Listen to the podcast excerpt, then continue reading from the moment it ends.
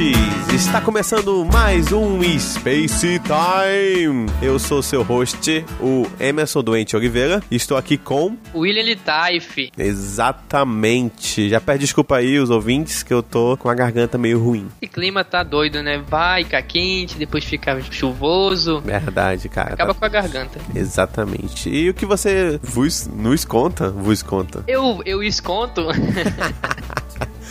eu conto o seguinte, Há algumas semanas atrás, teve aquela prova do Enem, né? Exatamente. Muitos e muitos fazem a prova do Enem e eu digo para você, eu acabei de me formar, sou farmacêutico, graças a Deus. Hum. Se eu dependesse da prova do Enem para entrar na faculdade, eu não entrava. Eita, por que? Você fez a prova? Não, não fiz agora a prova, mas na minha época era diferente, entendeu? Era outro tipo de prova. Sim. Essa prova do Enem, pelo que eu já li, eu já baixei na época que eu quando a gente entra na faculdade, a gente fica, por algum motivo, procurando provas ainda de vestibular. e tem, tem um texto imenso essa prova do Enem e Sim. parece uma maratona, parece que são quase mais 6 horas de prova. São, o primeiro dia são 4 horas e meia, o segundo dia são 5 horas e meia. Caraca, é, de, é demais pra mim. É demais, eu fiz. Você fez? Olha, você fez. E aí, como é que foi? Eu fiz também, quando entrei na faculdade, eu entrei pro Enem também. Aqui tem o PSC, né, que é um processo seletivo contínuo, que você faz prova todo ano do ensino médio, aí no final tem uma nota e você entra ou não na faculdade. Pois é, essa época que tu fez o PSC, não tinha. O Enem não valia nada, né? É, só... não valia nada pra cá, pelo menos. Era... Tinha a prova do vestibular da, da, da federal, tem da estadual. Uhum. Aí agora acabaram com a prova da, da, da, federal e ela usa a prova do Enem. É isso mesmo? É isso mesmo. Eu não sei se todas as faculdades aderiram ao Enem, mas eu acho que a grande maioria sim. Tem os, os lados positivos, né? Por exemplo, eu, nós somos de Manaus se eu quiser estudar em Curitiba, eu posso só fazer a prova do Enem, passar em uma faculdade lá e eu me viro pra morar por lá, né? É. Isso é bem legal. Tipo, a pessoa não precisa sair da, da cidade dela pra fazer a prova do vestibular da faculdade que ela quer, né? Uhum. Também ela pode ficar vagando pelos cursos até achar uma coisa também que ela acha interessante. Pois é, falei mal agora que eu não conseguiria passar, mas eu, eu gosto dessa prova. Tipo, é mais difícil, eu tenho que estudar mais, né? É. Agora, esse método de escolha, não sei também, porque na minha época, pelo menos no PSC, a gente tinha que planejar. Será que a minha pontuação para essa faculdade, para aquela uhum, faculdade. Uhum. Mas agora no Enem parece muito mais claro isso, porque a gente tem a nota e a gente fica migrando. Isso. Eu acho que desse jeito a gente acaba escolhendo uma faculdade que só dá, tipo, ah, minha nota tá pra isso, eu escolho isso. Exatamente, é aí que eu, que, que eu ia chegar. É, primeiramente, a gente chegar nessa parte, é, a prova eu achei desse ano tava bem não tava difícil, mas tava bem complicado, sabe? As questões eram muito grandes. Tinha que ler muito? Bastante, cara. Cara, isso aí é, eu tinha que me preparar bastante pra prova É, dela. porque é sábado e domingo, né? Isso. A de domingo tem a redação também. Que pra mim não faz sentido, porque são muitas redações. Eu acho que não. Eu não gosto de redação nessas provas gigantes, sei lá. 40 minutos pra terminar a prova, aí que eu fui começar a fazer a redação. Não deu tempo mesmo, assim. Eu tava tão corrido, quando eu vi que a questão era muito grande e eu, e eu não tava muito entendendo nada, eu já pulava. Mas o que, que eu fiz, eu acho que eu acertei. O que vem depois, que eu acho bem zoado, que é o Sisu, né? Isso, é esse é o nome do sistema, né? Por que eu acho zoado? Porque é o seguinte, vou dar um exemplo. Umas pessoas, elas querem medicina. Muitas, muitas pessoas muitas querem. Muitas pessoas. Não é só algumas. Entrar no curso de medicina é difícil. Difícil. Correto? Correto. Então a pessoa estuda muito para entrar num curso de medicina. O que acontece? Quem quer entrar no curso, desculpa quem faz enfermagem, mas vamos dizer que. Eu pensei que, que tu ia puxar farmácia aí eu ia ficar muito puto e desligar agora. Ah, é? Eu não puxei então. Eu, eu... e quem quer farmácia não é tão difícil assim. Certo, okay? esse eu concordo. Pelo menos entrar, não tô falando de faculdade nada. não, não, é realmente entrar é menos concorrido. É menos concorrido. Menos, o menos que pontos pra entrar. É, só que acontece. Algumas matérias batem com com curso de medicina. Certo. Vamos dizer que só tenho 20 vagas em medicina, passo os 20, e os 8, mais 8 filhas da mãe, assim, que não, que estudaram pra medicina, não passaram. E eles olharam assim, eu vou fazer por enquanto enfermagem, que tem matéria de medicina, depois eu passo pra medicina. E eles vão e entram em, em enfermagem. O que acontece é que o cara que estudou pra enfermagem, ele não estudou tanto porque ele sabia que não era medicina. Entendeu? Ele estudou Entendi. um pouquinho menos. Entendi. Logo, ele perdeu a vaga do curso que ele realmente queria, que era fazer enfermagem. Uhum. E eu acho isso bem justo. Eu acho isso aplica a farmácia também, porque no meu curso entra 40, pelo menos na minha época eu entrava 40, 15 a 20 queriam medicina e 15 a 20 desistiu antes do segundo ou terceiro período. Tinha um esvaziamento que tu não tinha noção. Eu sempre quis fazer a área da saúde, uhum. mas eu nunca queria medicina. Eu tava entre odonto e farmácia. Entendi. Entendeu? Acabei escolhendo farmácia porque eu também eu, eu tenho aquela coisa de aquele barulho do dentista, mas é coisa de criança, né? Que depois a gente supera. Mas assim, tu imagina algum outro método pra. Algum outro método? É. Pô, com certeza. Qual? Ah, você põe duas pessoas com cada uma espada e um leão dentro. Ah. Quem sobreviver fica com a vaga. Quem sobreviver escolhe o curso ainda. Olha, pô.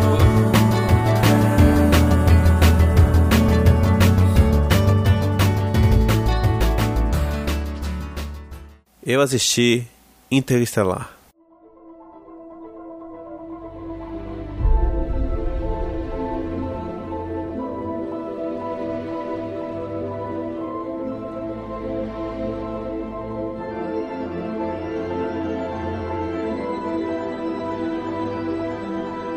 Dessa vez eu trago o filme que tá no cinema. Tá, e tem tudo a ver com o nosso mundinho. Exatamente, tanto que, pô, vou pegar várias coisas de lá. Primeiramente, eu li algumas críticas, algumas delas começavam com um disclaimer. Então acho que eu vou começar com o mesmo disclaimer. Que eu sou fã do Christopher Nolan. Eu também tenho que dizer isso. É, pra quem não sabe, Christopher Nolan, ele é diretor do filme e ele é um dos que escreveram o Interestelar. Ou Interstellar, eu não sei. Além de diretor, ele é, é escritor. Ele não é autor. totalmente. Quem escreve é ele e o irmão dele, o Jonathan. Caraca, sempre coloca o irmão na parada, né, bicho? Pois é. que coisa. Já estão vendo qual é a nota que vai chegar aí, então. Mas porque eu sou fã dele? Como diretor, ele fez vários filmes que eu amo. Eu vou dar, citar três nomes. A Origem, sou apaixonado. Demais. É, muito bom. A É... melhor dobra de cidade que eu já vi. Tem outras por aí? Não, Dark Knight. a trilogia, né, se tu fala. Eu gosto bastante do 2. Eu sou fãzaço da Marvel, sou Marvete, mas o melhor filme de herói já feito é o Batman 2, falo mesmo. Caramba, é muito bom, né? É demais É melhor, é o do melhor. filme. E... Tá bom, tá bom, Vingadores fica assim, mas tudo bem. Pode ficar Batman 2. Meu Deus, que absurdo. E o Grande Truque, que eu, eu acho um filmaço. Filmaço, filmaço, filmaço. Todos os sentidos. E chega agora o Interstellar. Ou Interestelar. Eu vou, eu vou ficar falando do todo É, vai ficar falando duas vezes o cast todinho. Mas sim, É pra fixar na mente das pessoas o que, que você tá falando. exatamente.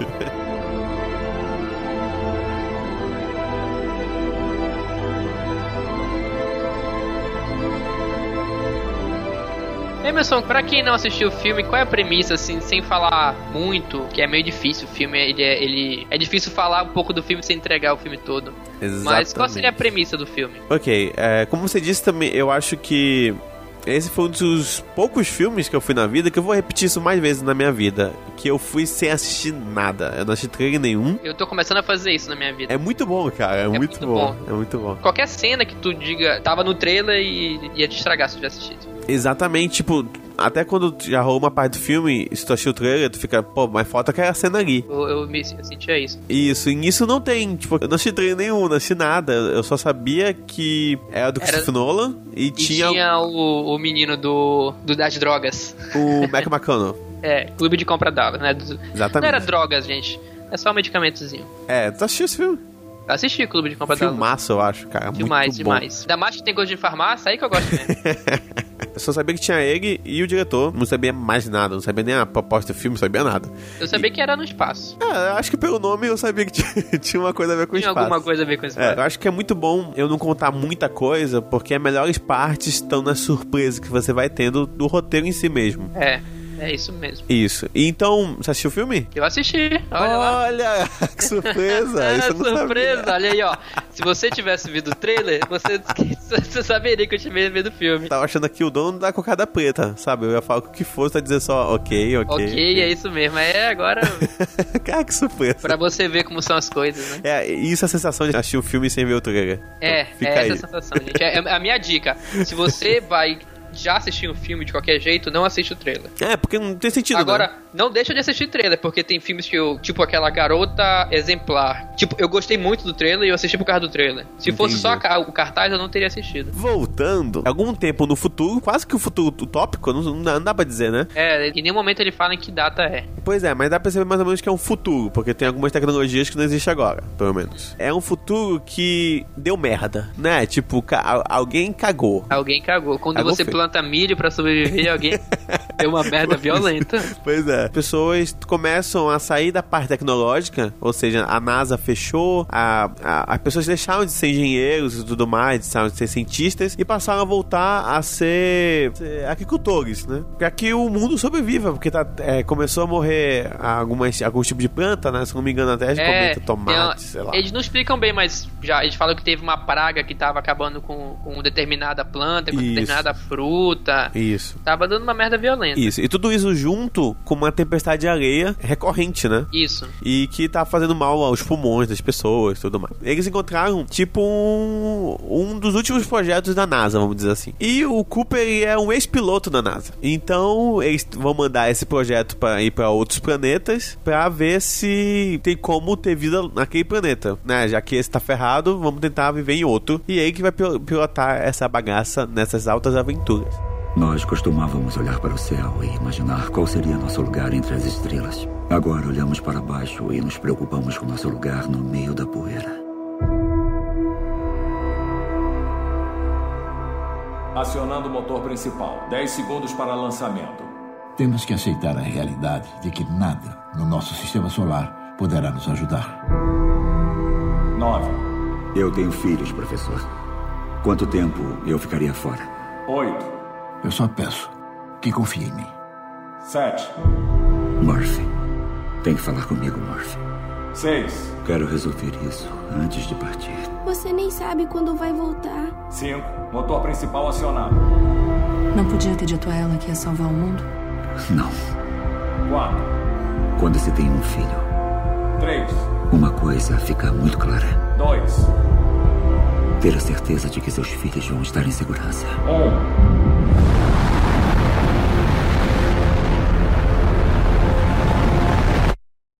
Eu vou voltar. O nome da, da menina é Murphy. Muffin, putz, é, achei genial esse nome. É Muff por causa da Lady Muff mesmo, né? É. É, é uma outra visão da, da, da Lady Muff, né? Porque a gente usa mais ou menos pra contar alguma coisa que tá errado. E eles usam mais ou menos pra dizer que se uma coisa pode acontecer, ela vai acontecer. É, Mas de um lado positivo, né? isso. Achei interessante, bem interessante. Mas aí, William, o que você achou do filme? Eu gostei do filme, gostei da premissa do filme. Eu sou suspeito pra falar porque eu gosto muito de viagens espaciais e ciência, entendeu? Sim. Onde, onde tem pequenos é, argumentos de ficção científica, de viagens interplanetárias, eu gosto bastante. E quando ela ainda é é bem construída, o, o cenário, que como foi no Interestelar, eu gostei muito do filme. Pois é, eu, eu acho que dá pra dividir o filme em três partes, correto? Uhum. Se você tem uma parte. Meio que spoiler isso, mas não é tanto também. Tem uma parte que é mais na terrena, né? Isso. Que estão se planejando pra viajar, tal, tal, tal. O telespectador começa a entender por que, que ele precisa sair. Eu acho, lá, eu acho que a é. motivação do, do principal é maior ainda, que é tentar salvar a filha dele, né? É. Ele, o Cooper e a Murphy têm uma ligação muito forte Nossa, eu acho ponto alto do filme, cara. Uhum. São os dois, é, é incrível. Tem a, a parte do meio, que é no espaço, já não posso comentar mais nada, e tem o final. Isso. O filme tem o Mac McConaughey, que, McConaughey. pô... McConaughey? McConaughey? McConaughey? Maco- Matt McConnelly. McConnelly? Ou é McConnelly? Eu sempre falei McConnelly. Eu sempre falei McConaughey. Enfim. Mas eu falo assim, tipo, meio que pra pessoa não entender, é completa com a, com a mente dela, entendeu? Boa, boa, gostei. Eu faço isso. Que nem gente que se chama Fabiana, e eu não sei se é Fabiano ou Fabiane. Ih, aí tu fala Fabian. É isso! É? é Fa- Fabiano, eu- É Carolina ou Caroline, né? Isso, caraca. Ou Carol. É, Carol. Exatamente, Mas cara. é mais fácil sa- sair. É, eu, eu solto assim, aí a pessoa ela entender, ela, pega. Pô, ele já é um mega ator, não precisa dizer nada, né? cara, ganhou muito um bom. Muito bom, muito bom. Ganhou o Oscar merecidamente, na minha opinião. E, pô, cara, muito bom ator. Tem uma cena no meio do filme que esse cara faz sensacional. Pra mim é a melhor cena do filme. É aquela. muito bom, cara, é muito bom. É, Você tem a Anne Hathaway, Isso. que fez Que a Mulher agora- Gato no Batman e que É, a- fez eu Amor, Outras Drogas. Apoio outras drogas, que essa tem farmacêutico no meio, então já gosto.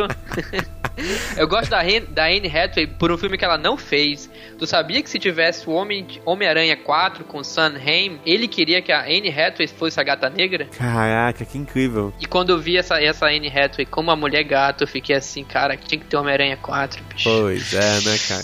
Ai, Que enfim. pena. É, mas vai reputar de novo, né? Talvez tenha.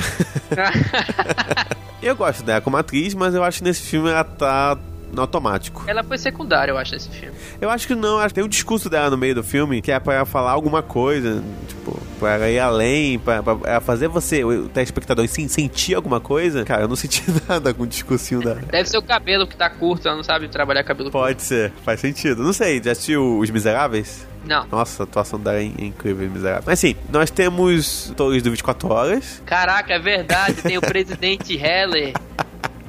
Tem o, o, o Alfred, Isso, uma Michael Caine. figura carimbada nos filmes do Nolan. Sim, não tem como ter um filme sem ele. É, e é sempre é, é o Morgan Freeman da jogada. Sempre dá aquela palavra de, de sabedoria. É o que convence alguém de alguma coisa. Isso, isso. Exatamente. E tem outro ator também que tá no filme, não vai apanhar comentar. É, acho que é legal descobrir. E ele faz um personagem, eu acho muito interessante. Porque cria um contraponto, né? Já que a filha dele é a esperança, né? Ou esse personagem é o, ao contrário, né? Ele é um ser humano querendo fazer de tudo pra viver, né?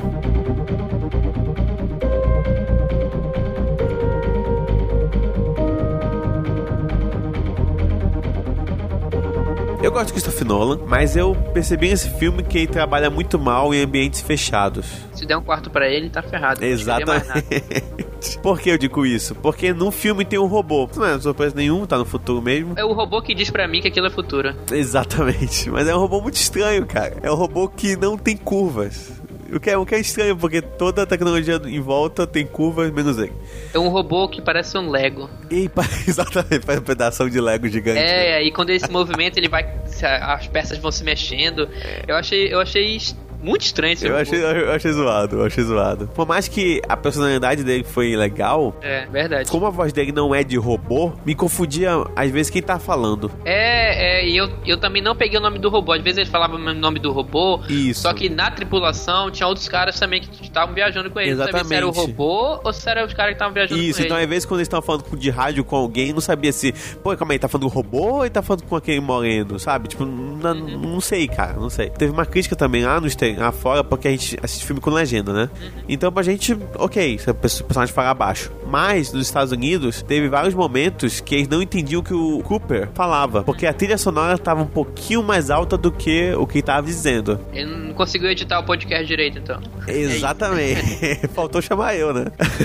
Na verdade, isso é erro de mixagem de som mesmo, entendeu? E não é uma coisa assim, tipo, pô, é um erro grave? Não tanto, mas é um erro tenso, né? Pô, você quer que o telespectador entenda o que o personagem tá dizendo e você põe a trilha... Ele já fala baixo. E você põe a trilha sonora mais alta do que ele... Achei meio zoado. Também, não é a primeira vez que comete esse erro, né? Não sei se tu sabe, mas na época do Bane, do Batman Dark Rising, né, Dark Knight Rising, eles tiveram que redublar o Bane. Porque quando foi ver na versão final, ele tava falando baixo e ninguém entendia o que ele dizia. Aí ficou aquela voz lá de chocolate. Mas voltando, eu acho que ele não, ele não dirige muito bem em cenas com espaço pequeno, porque vários momentos desse robô, eu só vou entender como ele é e como ele funciona depois de, sei lá, 15 minutos de filme que ele já aparece, entendeu? Foi, parecia um- uma tela primeiro. É, inicialmente- Depois ele ganha forma. E isso inicialmente não dá pra entender porque a câmera tá muito próxima dele, entendeu? Mas eu, eu acho que ele, ele pegou nesse robô. Aí tudo que ele tentou fazer com o robô, fora a inteligência artificial dele, que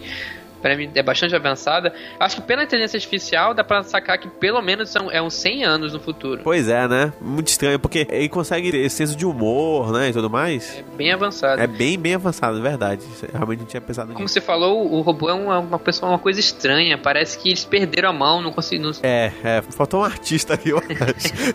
Ou então está muito acostumado com robôs humanoides. pode ser, pode ser, eu acho que Pode é. ser uma coisa assim. Pode ser, ele, ele- é. ele tentou sair dessa. Eu, eu pensei nisso por um tempo, só que mesmo assim eu achei a movimentação dele muito estranha, sabe? Assim, por mais que eu, ent- eu entenda o que você quer dizer, tipo, pô, só que não é fora do convencional, né?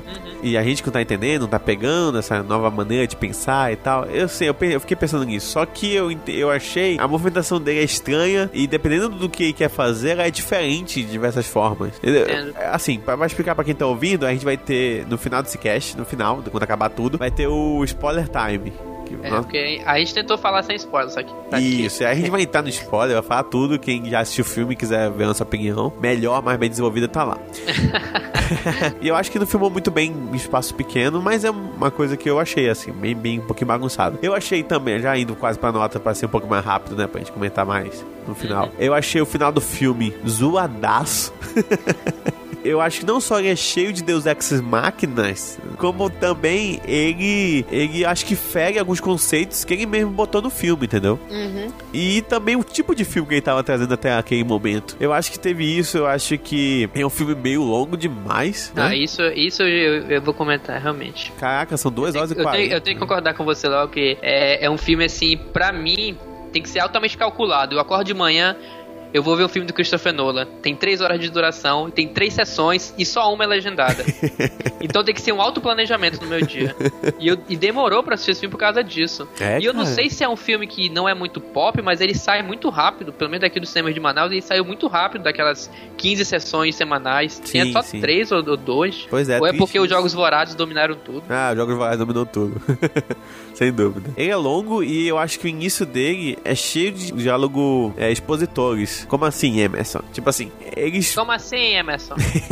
eles falam algumas coisas pro telespectador. E eu acho que não fica orgânico. Fica muito estranho. Tipo, tem filme que é orgânico, por exemplo. É aquele negócio que a gente comentou. Quando você introduz um personagem numa história que ele não sabe nada, ele vai aprendendo aos poucos, aquilo é um diálogo expositor. Ele tá, na verdade, tá falando com o telespectador, correto? Mas se for bem feito, não, dá pra perceber. Tipo, tu tá aprendendo tanto quanto o cara e tá sendo meio orgânico a parada. Aqui não, acho que vários momentos, vários, vários, vários momentos, ele chega e fala assim: Ah, o que, que é isso aqui? Não, isso aí é tal coisa. E tal coisa também tem tal coisa. Entendeu? E eu acho que nesses papos de diálogos, eles deixam muito pouco espaço pro telespectador começar a pensar em alguma coisa, sabe? Ele vai te explicando. Isso é, é- é normal do Christopher Nolan, a origem é assim. Mas, tipo, você tem várias, várias, várias explicações, explicação que no momento ele deixa tu, calma aí. E se. Não, tipo, não, nosso problema é esse, nossa dificuldade é essa, e a gente vai fazer o quê? Sabe? Tipo, eu achei isso muito. Muito forçado, assim. Eu entendo, eu entendo o que você tá falando. Não me incomodou muito. Entendi. Entendeu? Porque um desses momentos que você falou, eu percebi, poxa, mas será que as outras pessoas. Porque eu, eu tinha noção do que estavam falando, mas será que as outras pessoas também tinham noção do Pois que era é, aquilo? eu, eu fiquei Entendeu? pensando Eu pensei. Uhum. pô, ele vai, ele, vai, ele, vai- ele tá expondo uma teoria meio que é, científica, digamos assim. Ele usou, usou como base a ciência, né? Aham. Ele tirou uma teoria científica que eu tenho uma certa noção bem rasa, mas será que outras pessoas também têm, entendeu? Pois é, sim. Eu sim. acho, que, eu acho que ele fez um filme bastante pra todo mundo. Sim, todo eu mundo concordo. que tá lá consegue, consegue acompanhar. Eu concordo, mas eu acho que a maneira que ele fez alguns diálogos faltou um pouco de criatividade pra tornar aquele diálogo Eu acho que faltou um pouquinho a mais pra tornar aquilo mais é, natural. natural, digamos assim. Né? Em certo momento do filme fica quase uma aula de ciência, assim. E o filme longo. É longo, de novo, é longo. Acho que dava pra ser bem mais curto ali. Eu vou dar 3 mil anos-luz. e 3 mil anos luz, o Christian vai fazer um filme massa com isso daí por muito tempo. que vai explicar toda a origem da vida. Isso, isso. Mas assim, e por mais que eu dê 3, eu acho que é um filme que você tem que assistir. Porque não só por você entrar em altas discussões, porque eu acho que filme trazer uma discussão é sempre uma coisa agradável. Por mais que não seja bom, eu acho o filme muito, muito bonito. Eu achei alguns efeitos meio tela verde, assim, às vezes. Mas assim, eu achei ele interessantíssimo. Achei a proposta dele é muito boa. Tem situações bem interessantes. Principalmente o meio do filme. Eu acho o meio do filme incrível, incrível, incrível. Acho legal como a pessoa viaja na maionese de uma ideia pra te trazer problemas normais, assim. Não sei, é, achei, achei muito legal. E a atuação do, do, do Cooper, né? É muito Isso. boa, cara. Muito boa mesmo. É, a- até da filha dele também, principalmente a mais novinha, eu achei. Ela é muito, muito, muito bem, muito bem dirigida, assim. Achei bem legal. Algumas cenas são demais, algumas cenas tirar o fôlego. Eu tirei nota por esse problema de roteiro que eu disse. E também, eu tinha esquecido, da trilha sonora. Que por mais que seja o Hans Zimmer, o mestre Hans Zimmer, amém. Ele é muito bom, adoro aquele cara. Mas eu acho que tem, determinado momento mostra o espaço, né? Certo. E aí entra um silêncio. E eu achei demais. Tipo, nossa, esse silêncio tá perfeito. E do nada entra a trilha sonora. E tipo, quebra a ideia do silêncio que ele tinha botado alguns segundos antes, assim. Achei que. São, de novo, são pequenas falhas. Eu sou meio chato, acho que pra você. Pô, pior que agora não tem ninguém pra dizer que não, né? Eu acho que ainda o final dele é precário. Precisa realmente. Pô, realmente é triste. Eu espero que talvez futuramente saia uma versão do diretor e tenha mais coisa. Mas eu achei um filme bacana e fica aí meus 3 de 5. E você? A minha nota vai ser quase que o dobro, dividido pela metade, mais um. vai ser 4. Poxa, 4 de 5 mil anos de luz para Interestelar. caramba. Porque eu, eu gostei muito do filme porque a gente tá falando muito da parte científica, né? Puxando pelos teus pontos, o, é realmente o final, o cara tem que puxar um pouco da, de descrença ali, e eu acho que ele amarrou de uma forma mais simples do que poderia crer o final. Uhum. E ele puxou muito o- a parte final pra mim, que eu gostei muito do filme por causa dessa, da relação que tem, que tem com a filha. Pô, é demais, é verdade. Entendeu? Eu me envolvi com, com os dois, com todo o desenrolar. Ele vai pra salvar a humanidade, mas ele acaba deixando a filha na Terra, né? Aham. E eu gostei muito dessa parte. A do som, eu. Eu gostei do som. Eu não sei se é o. o- por exemplo, no, no Gravidade, é o saiu ano passado também, que era de espaço. Aham. O, o, o som, ele não servia pra nos guiar naquele ambiente que não tinha som, na verdade, né? Isso, que era o espaço. Isso, isso. Claro que o Gravidade é, um, é outro nível, o som e os efeitos sonoros, né? Aham. Mas eu acho que o, o Interestelar consegue se aproximar um pouco desse. Eu realmente não percebi quando tá sem som e começa o som. Eu percebia muito quando chegava, por exemplo, num- num- quando chegou perto de um planeta e tinha o som, aquilo aumentava a sensação de exploração. Sim, sim, isso eu concordo. É porque, de novo, o Hans Zimmer é gênio, assim. Sim, sim. Como ele, como ele mexe com relação entre pai e filha, quando ele tenta puxar alguns argumentos de ficção científica, e é um filme que eu gosto de assistir, é um filme que, como eu não sabia nada sobre o filme, é, a cada minuto era uma descoberta diferente do, do enredo, eu vou dar quatro pra ele. E foi uma experiência muito boa e eu indico pra assistir, se você tiver tempo, claro.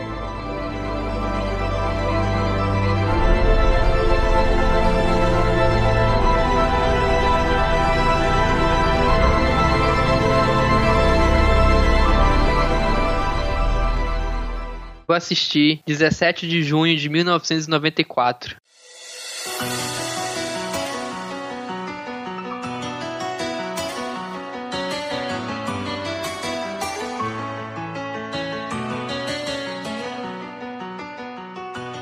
William, que história é essa que tu assistiu um dia? Esse é um documentário? É, estamos aqui tentando inaugurar uma nova categoria. Pois é, nossos, documentário. É, mídias, né? Isso. Um documentário que se chama 17 de junho de 1994. Ele foi dirigido pelo Brad Morgan, que é um cara que só faz documentários, Ok. que foi pra série ESPN 30 for 30, que é uma série de documentários excepcional. Que a ESPN americana faz. E foi na ESPN que eu assisti também. Você é fã de documentários ou esse é praticamente um dos teus primeiros? Foi um dos meus primeiros, mas é, eu sou fã. Por exemplo, eu já assisti documentário sobre futebol, sobre esse dia tão que tem a ver também com futebol, por que não? Mas geralmente eu procuro documentários que, que falam sobre assuntos que eu goste. Entendo, entendo. Você curte documentários? Eu adoro documentários. É, assisto de todo tipo, desde comida a, pro- a problemas sociais, a revoltas na sociedade, de todo tipo, assim. Uhum. Maltrato de animais e tal. Você é o cara que, que vai na locadora e aluga documentário. é, mais ou menos.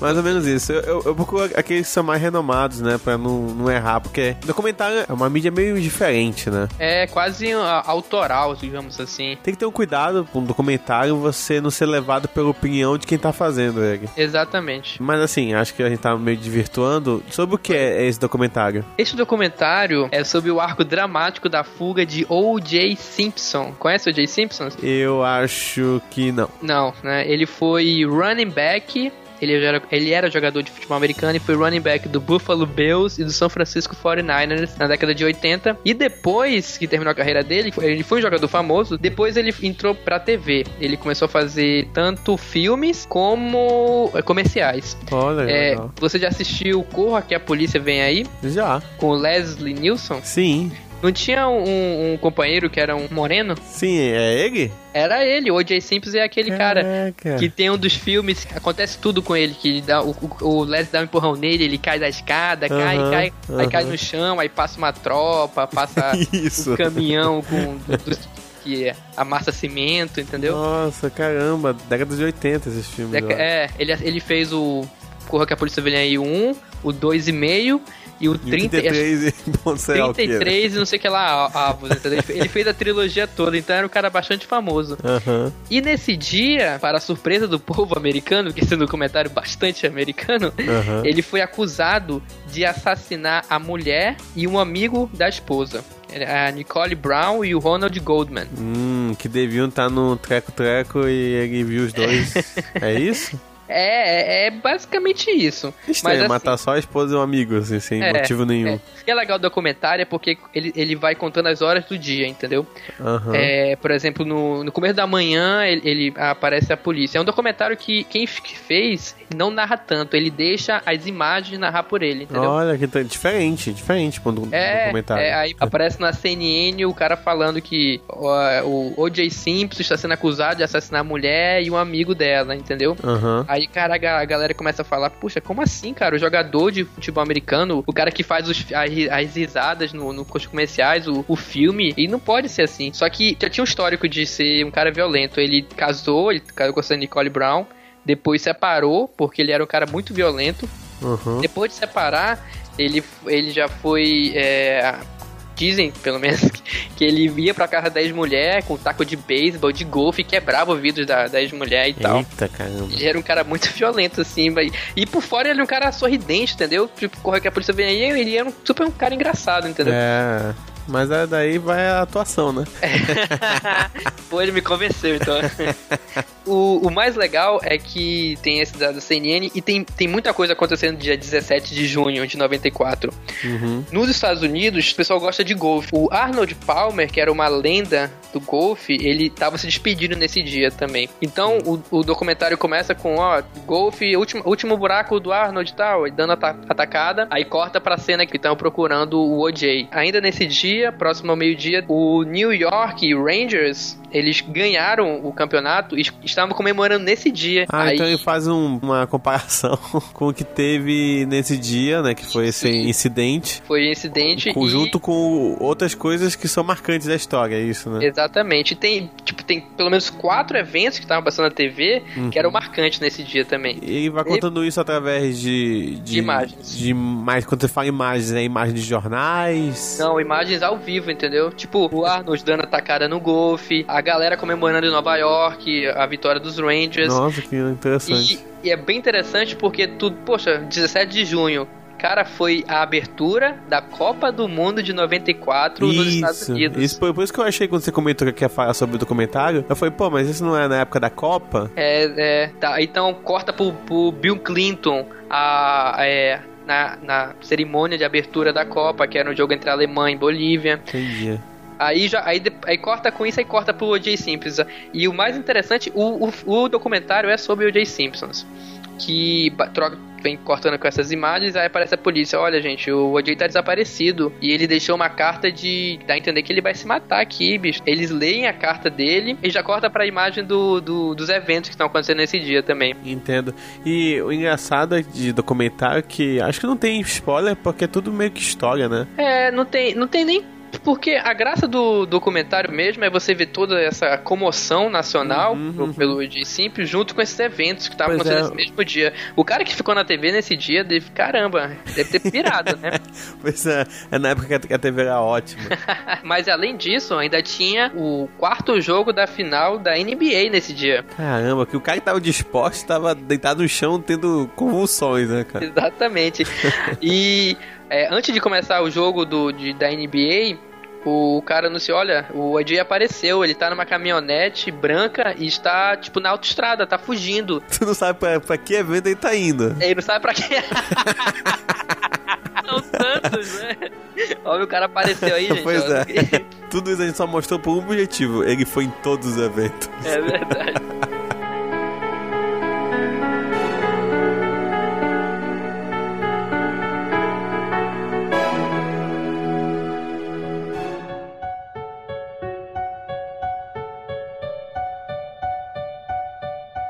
Parte mais dramática é quando ele aparece, né, depois dessa carta. Ele tá fugindo, mas ele não tá fugindo estilo GTA em alta velocidade. Ele tá fugindo tipo, em, em 40 km, 50 km por hora. E tem vários carros da polícia atrás dele.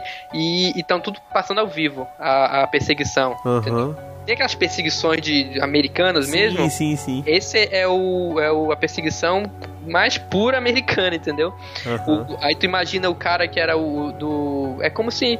Eu não, eu não tenho um exemplo de um jogador aqui no Brasil que deixou de ser jogador e virou ator e ficar um ator famoso. Um ator, um ator realmente eu não conheço. Mas a gente podia pegar o Casagrande. Como se ele tivesse matado alguém e estivesse fugindo no canal 5. assim, Isso, né? e no canal 5, exatamente. Bizarro. E, e aquilo sendo transmitido ao vivo, entendeu? É bizarro, é bizarro. Bizarro. E eu não sei se ao vivo tava. É, no documentário, pelo menos, o cara da polícia consegue ligar pra ele.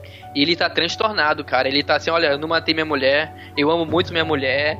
Cara, é, aí começa a falar: não, eu preciso encontrar com ela, eu vou encontrar com ela. Aí o cara da polícia fala: não, Jay, pense nos seus filhos. É, a, gente, a gente pode cuidar de você, a gente vai te ajudar.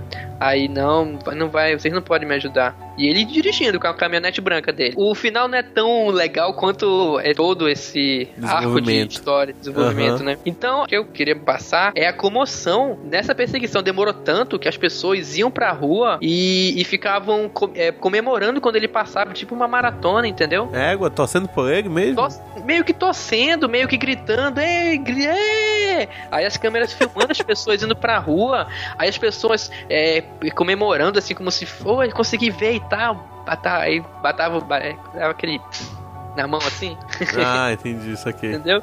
Aí é interessante como uma pessoa que passando por um momento difícil, né? Que não sei, eu não sei, tipo, naquele momento ninguém sabia que ele tinha, se ele tinha matado ou não. E as pessoas indo pra rua só pra ver a pessoa passar. É interessante sobre o documentário, é, ele é muito baseado em imagens, né? Isso, é, esse aqui é muito imagens, é muito legal. A questão é que tem coisa até que tu já sabe, mas quando você tem imagens juntas, né, reunidas, muito bem reunidas, É, muito bem editadas. muito bem editadas, você é outro, outro sentimento, né, cara? Uhum. É, no final, ele, ele, ele chega na casa dele, entra, toma um suco e a, e a polícia pega ele, entendeu?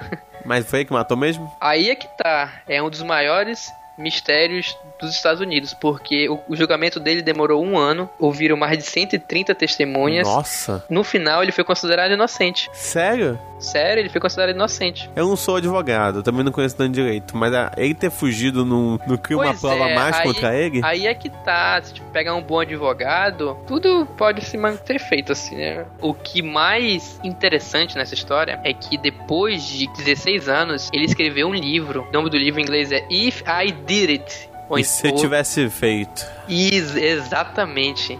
E no livro ele detalha exatamente, tipo, exatamente não porque é uma hipótese, né? Como ele teria matado a mulher e o suposto amante dela, Cara, que não era mais estranho, amante. cara. Que Que es- estranho. Que estranho.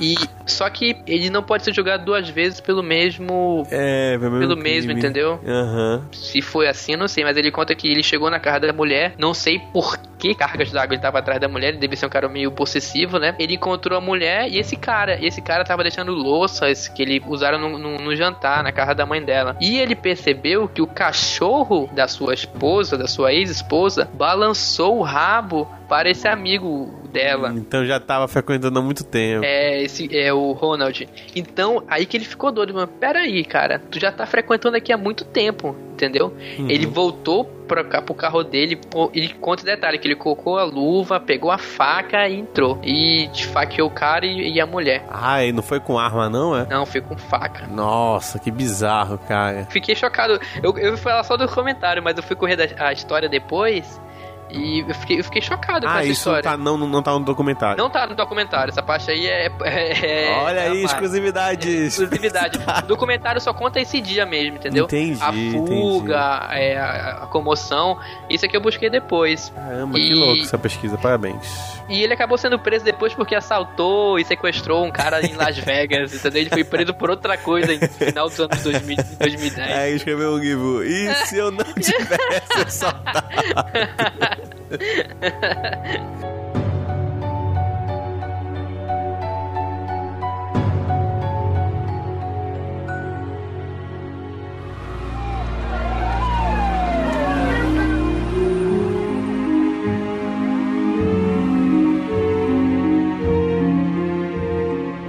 Please, just toss it out. You're scaring everybody, man. Uh, your kids need you. I've already said goodbye to my kids. Listen, no, we're not going to say goodbye to your kids. Oh, you're going to yeah. you're going to see them again. You want to see them again. Please, you're scaring us. You're scaring them. There's a lot of people that love you. Don't throw it all away. Ah. Don't throw it all away. Can't take this. Oh, yes, you can. Yes, you can. You got your whole family out here. Uh, I can't. They love you, man. Don't throw this away. Uh-huh. Don't do this. They love you. Uh-huh. Don't do it, OJ. It's gonna work itself out. It's gonna work. OJ, help.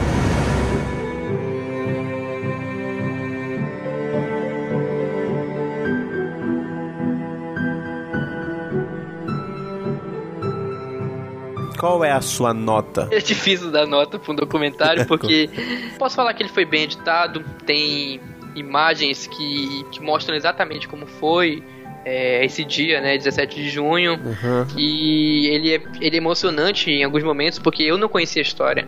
Então eu queria saber como é que terminava. Pô, será que ele vai se matar? Será que ele matou mesmo a mulher dele? Uhum. O documentário, ele te leva a, a ficar doido, porque no começo do documentário ele mostra ele falando com a mulher, não, essa aqui é a minha mulher, eu devo tudo à minha mulher. Ele já, ele já aposentado no futebol americano. Ele, no dia que ele se aposentou, Caramba, cara. ele fala assim, ó, eu devo tudo à minha mulher. É muito difícil esse momento, porque eu vou parar de jogar, mas eu estando com ela, eu vou ficar bem. Aí corta pra essa parte e já fala, o O.J. Simpson foi acusado de matar a facadas a mulher. Nossa. Documentário, acho que importa bastante é o ritmo, né? É o ritmo, isso. O ritmo e o, e o conteúdo que o cara tá te passando também, né? Uhum. Mas aí, tá- vamos lá, o que, que é que tá vindo aí? É, tá vindo, tá vindo aqui. É, eu vou dar um 5 pra esse documentário. Ó, aí, primeiro 5 do I, né? É o primeiro 5 que eu dei. Sei lá, eu gosto de fu- de futebol, eu gosto de esportes, eu gosto de TV.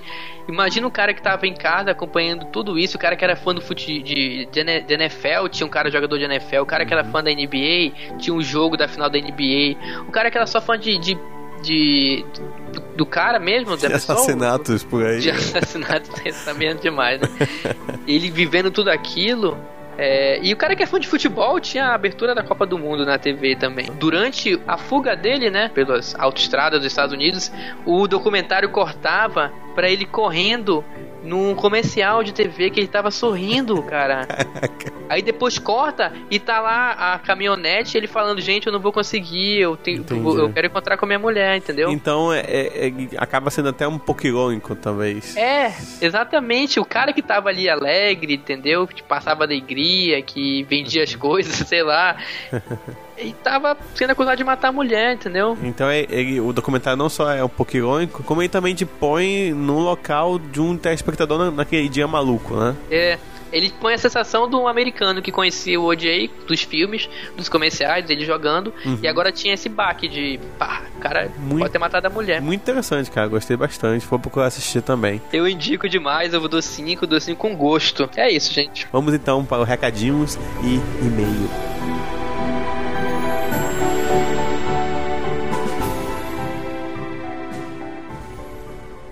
Então, não vamos para os e-mails. Vamos para um pequeno comentário meu. Eu estou me recordando que esse podcast foi gravado depois de um momento muito ruim da minha vida. Com certeza eh, fez parte, influenciou nas próximas decisões que esse podcast iria tomar, né?